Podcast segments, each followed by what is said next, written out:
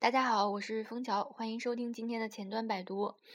嗯，今天是二零一五年的十二月三十号，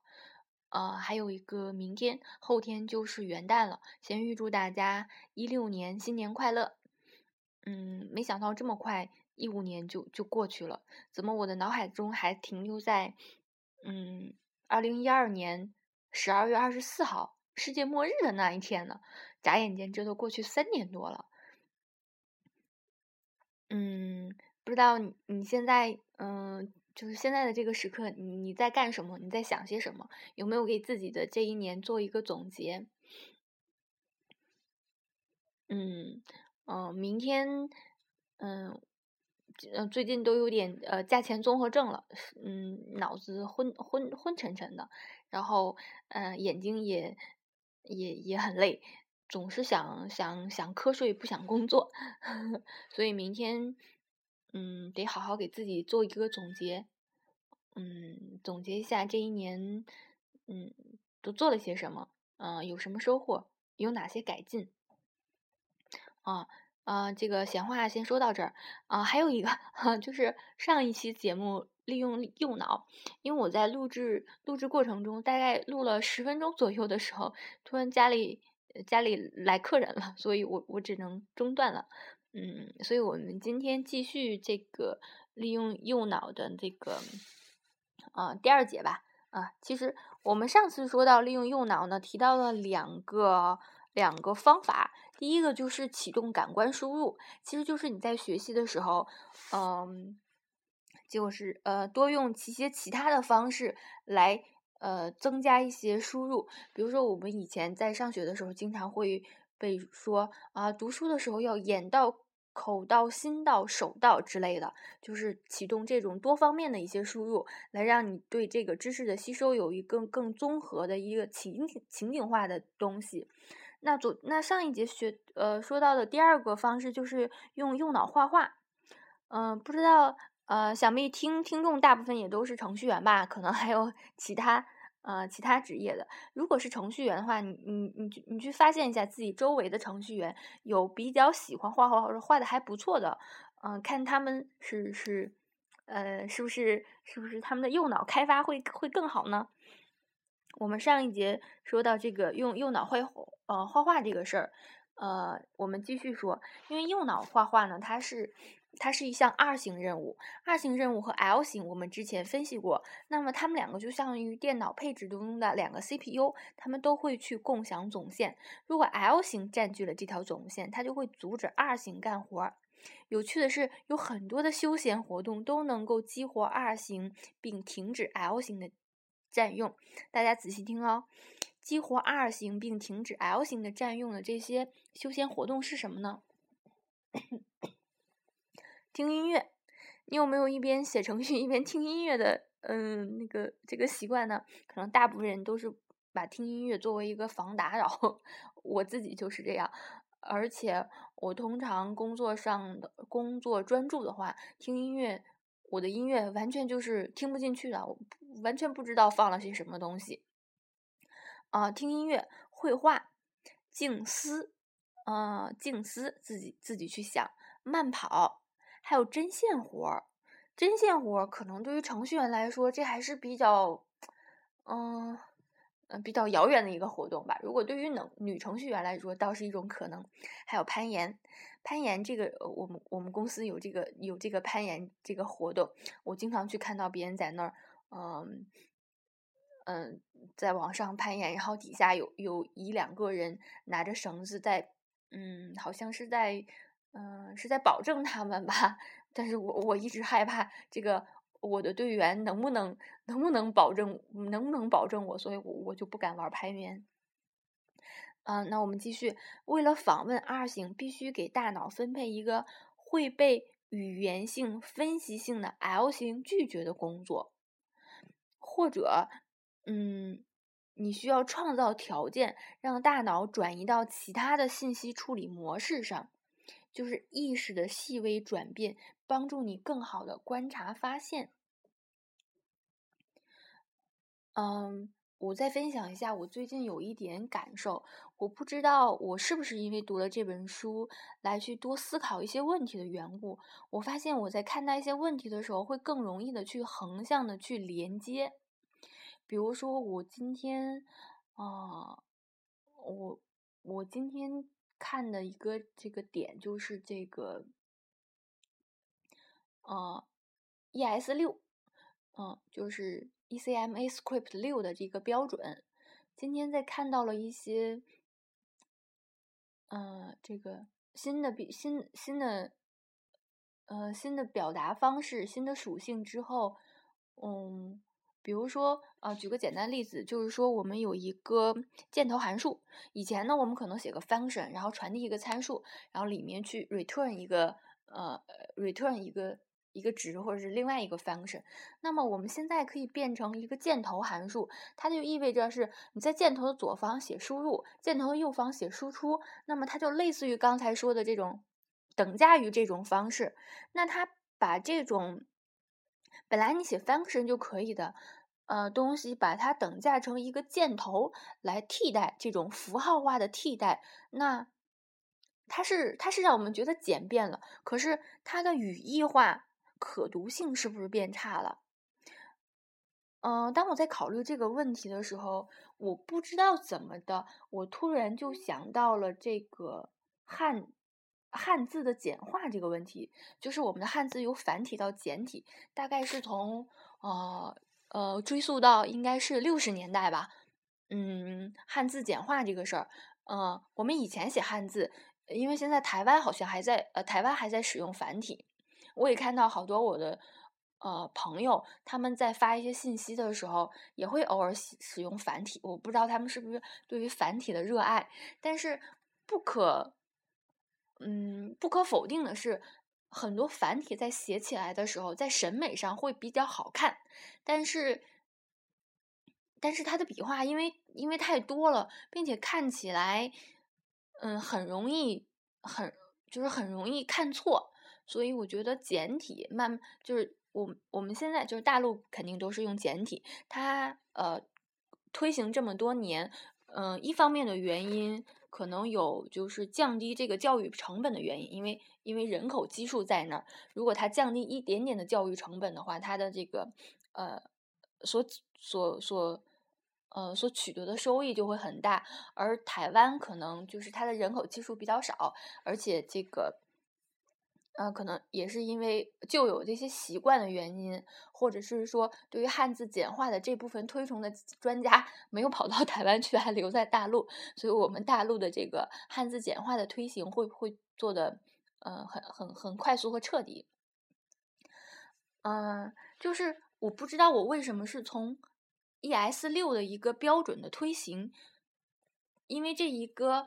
呃，普通的 function 函数变成一个箭头函数，去联想到一个汉字的简化，甚至我开始去想，嗯，这个从古代从古到今上千年的文化，它这个汉字的演化，从呃过去的呃小篆啊、隶书啊，从最早的一个呃其实。龟壳文字啊，一直到现在，它是一个怎么样的一个演进过程的？那它在演进过程中，是不是去掉了一些东西？而这些东西在当时的人看来，可能是，可能是非常核心重要的东西。如果你简化了之后，就变得非常不可读。可能当时的人也会这样认为，但是我们，呃，从小接受简化字的人，却没有觉得。就是这种顺其自然就接受了，也并不觉得，而且会，呃，很适应这种简洁性，呃，所以我就在想，啊，也许 ES 六的这个标准，嗯，是一个 顺应历顺应历史潮流的标准，因为我开始看这个是有点抵触的，当我做了这种顺应这种连接和联想之后，我慢慢的能接受，能接受了。同时，我又联想到，因为我今天在，呃呃，就是在本周的一开始的时候，在这个微博上，啊，炒的比较火热的是，嗯，前端界的一个比较厉害的人物阿当，啊，原名叫曹刘洋，他写的一本书，嗯，那个编写。编写高质量 代码啊，前端，呃，前端修炼之道的那本书，那本书是我入门入门的时候觉得是相见恨晚的一本书，是指导着我在前端这个条路上。呃，一个非常重要的书籍，所以我对作者也是非常钦佩的。那当他说了一些话之后，他说的是就是比时下比较流行的一些框架，比如说呃 SASS 和 Less 或者是一些 React 这些这些框架的流行。那么这些流行是不是过了两三年之后就会变得没落了，不再流行了？所以呃，可能他的本意是奉劝大家不要去追这些流行的东西，去固守本来就呃就是。就是本来的一些核心的理念和一些，呃呃呃内在内在吧，嗯，然后然后派别可能就分成两两派，但是更多的还是是是吐槽的，会觉得他嗯可能是固守，嗯嗯，甚至玉博也说说说阿当是一名阿当在当时是是一个前端大牛，但是并不代表着以后也是。呃，就跟我一样，嗯，呵 呵所以大部分人还是还是在黑他，嗯，然后我就想到了这个关于呃，其实我做前端也做了好好几年了，至于至于工作了多少年，我都我都不好意思 说呵呵，不要显得我太老了，嗯，呃，我在想我怎么样用一种呃能够守住这些基本的理念。嗯，去分辨现在潮流中的一些这些潮流中的东西，那他们是不是他们是不是呃正确的一个方向，并且我怎样以一种开放的心态去接受这些东西，而不要认为啊啊这些东西。呃，可能火个两三年就没落了。当然，也有可能有这种形式，就像互联网的泡沫一样，就像很多创业公司一样，可能也就是火了两三年就没落了。但是，我们怎么在这些呃腾飞的这些泡沫当中看到哪些是真才实学，哪些是泡沫？呃，我怎么去借鉴呢？难道，嗯，呃。呃，就像我想到的这个这个汉字简化一样，确实这种历史上就确实是这样走过来的，可能就是就是正确的。嗯，好吧，我其实其实我也不知道我我我说到哪了，我想表达什么，就是一种联想吧。我我们还是呃回到这本书的这个呃初衷上来，只是一种联想，所以大家可以去。去多看多想一些东西，可能把它连接起来，嗯，对你是一个开阔，嗯。好，我们我们继续说，嗯，说在二十世纪七十年代末，嗯，有一个艺术教师，他写了一部杰出的著作，用用脑绘画，这很快成为教教授我教授我们这一些新手绘画的流行技术。那这个。嗯，他认识到，就是这本书上，他认识到很多人绘画困难的原因是受到占主导地位的 L 型的认知干扰。就是说，你的绘画不好，是因为你受到了 L 型的干扰。L 型就是一种线性的，呃，固线性的固有的一种规则性的东西的一个干扰。L 型是一个符号机器，它可以为一些感官输入快速。提供符号化的表示，这对于阅读和写作来说，这样的符号化活动很好。但是对于其他活动就不适合了，比如说创造性的活动。嗯，我们来做一个试验，请拿出一张纸和一个笔，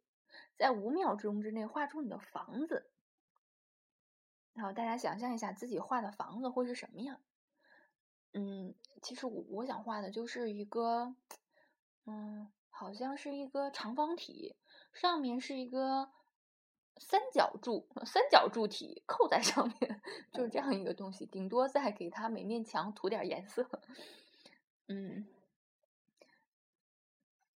嗯，其实其实真正的房子肯定不是我们看一下哦，大家大家看一下自己画的东西，肯定真正的房子肯定不是你说你想象的那个样子，因为因为呃不是你画出来的那个样子，因为你画的可能就是一个嗯 L 型 L 型思维画出来的东西，就是一个盒子上面顶了一个三角形。啊，这不是你的房子，就像你简笔画的人形，它不是你一样，这是一个符号，表示真实事物的一个快速记忆。但是很多时候你不需要这种陈旧的符号，你需要的是洞察真实的事物，比如在画画或者访谈用户收访谈用户收集其其需求的时候，那认知转变去感受 R 型。要想获得真实的洞察力，你需要关闭 L 型，启动 R 型，做其最合适的工作。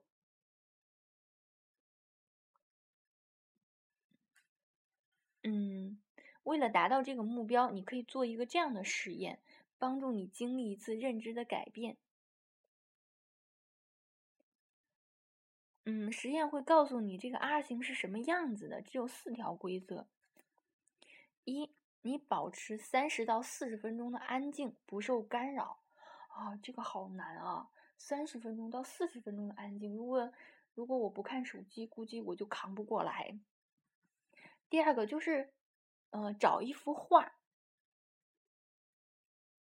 呃，就是复制，呃，就是找一幅画啊。第三个呢，就是不要把这个画，就是找一幅画把它倒过来，找一幅画把它倒过来。第三个就是绝对不要把这个这个画正回去，然后呢，你不要说出来，你是你看到的任何东西，你只要是你只要心中想着这幅倒过来的画，就是嗯，去想着这些线条，它是向上的、向下的，往左边拐一点这些，你不能说出你观察到的任何的特征，这一点非常重要。你只要关注这个线条和它们之间的关系，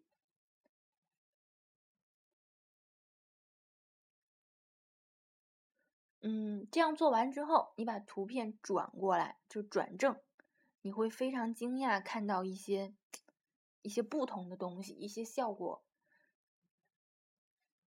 为什么这为什么这么做？它有一个不错的不错的效果呢？因为你分配给 L 型一个他不想要的工作，通过持续的拒绝说出你观察到的结论。L 型它是一个，它是负责言语、负责语言和表达的。那当你看一幅画，你想你想把它表达出，哎，这是个人，呃，这是一个什么事物的时候。